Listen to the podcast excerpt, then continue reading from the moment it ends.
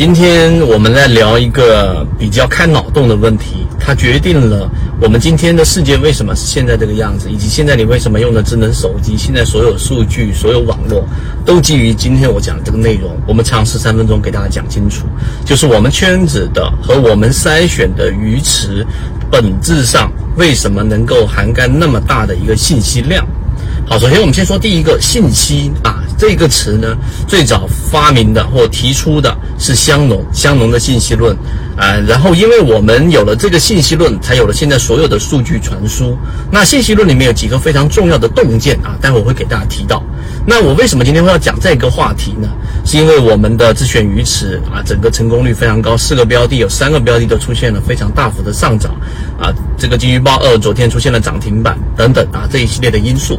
是因为我们在筛选鱼池的每一个模块当中，是具有一个很强的因果链的，也就是这个因果链里面有两个特点：第一，它是必然相关的，任何一个内容拿掉了。它可能就不一定能进入到我们的鱼池，所以它有非常大的必然数、必然因素，就每一个模块都非常重要。第二个，它具有排他性，也就是说，你自己去看二十日均线的，你告诉我说我平常看的年线很重要的，有人告诉我六十日均线是分分割强弱、分界线的等等。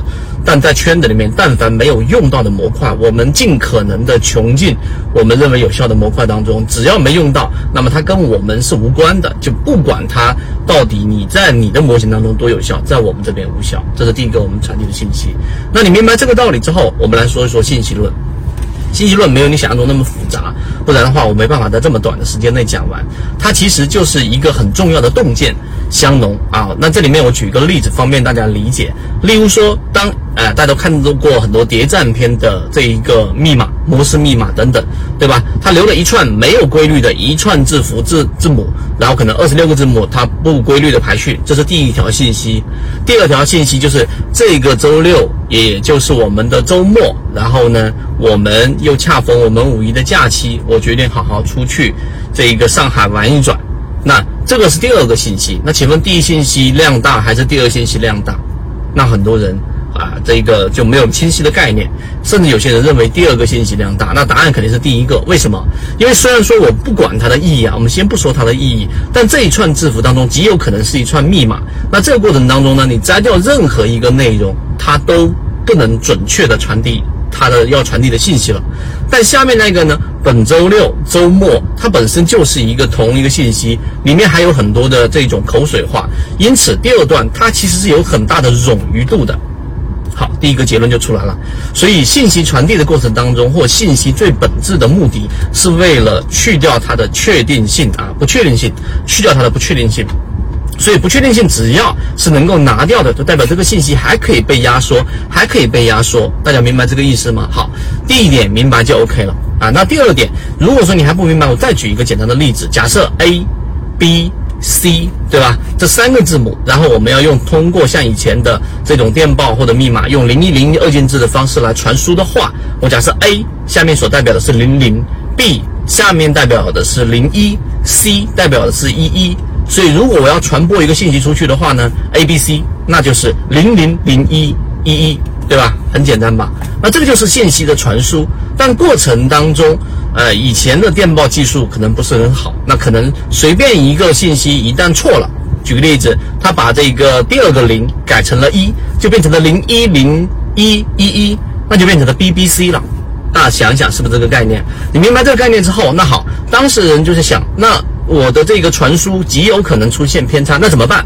好，解决方案就出来了。解决方案就是它的这个香农很神奇的第二个大的洞见，就是增加这条信息的冗余度。什么冗余度？我们由原来的 A、B、C 改变成 A 代表了用四个这个零零零零啊零零零零代表，B 代表是零零一一，那那 C 就是代表一一一一。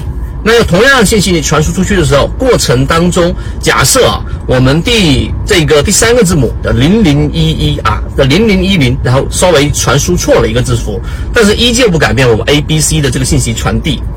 第二个洞见非常伟大，就因为你把冗余度增加了，然后我们在传输数据的时候呢，这个准确性因为噪音所带来的这些干扰。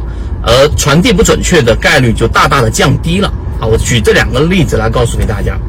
明白这个概念之后呢，其实我们每天在做的事情，在我们圈子当中都在做这个事情，因为我们在传递信息的当中，必须要有一些冗余度。我和你说话，为什么不是直接把所有的专业名词拿出来，并且把我们结论输出出来？是因为大部分人可能在过程当中啊，因为噪音，因为不理解各种原因，他都。不完全理解我们的意思，但是呢，我们增加了我们的冗余度，我们尽可能讲到大家能够明白。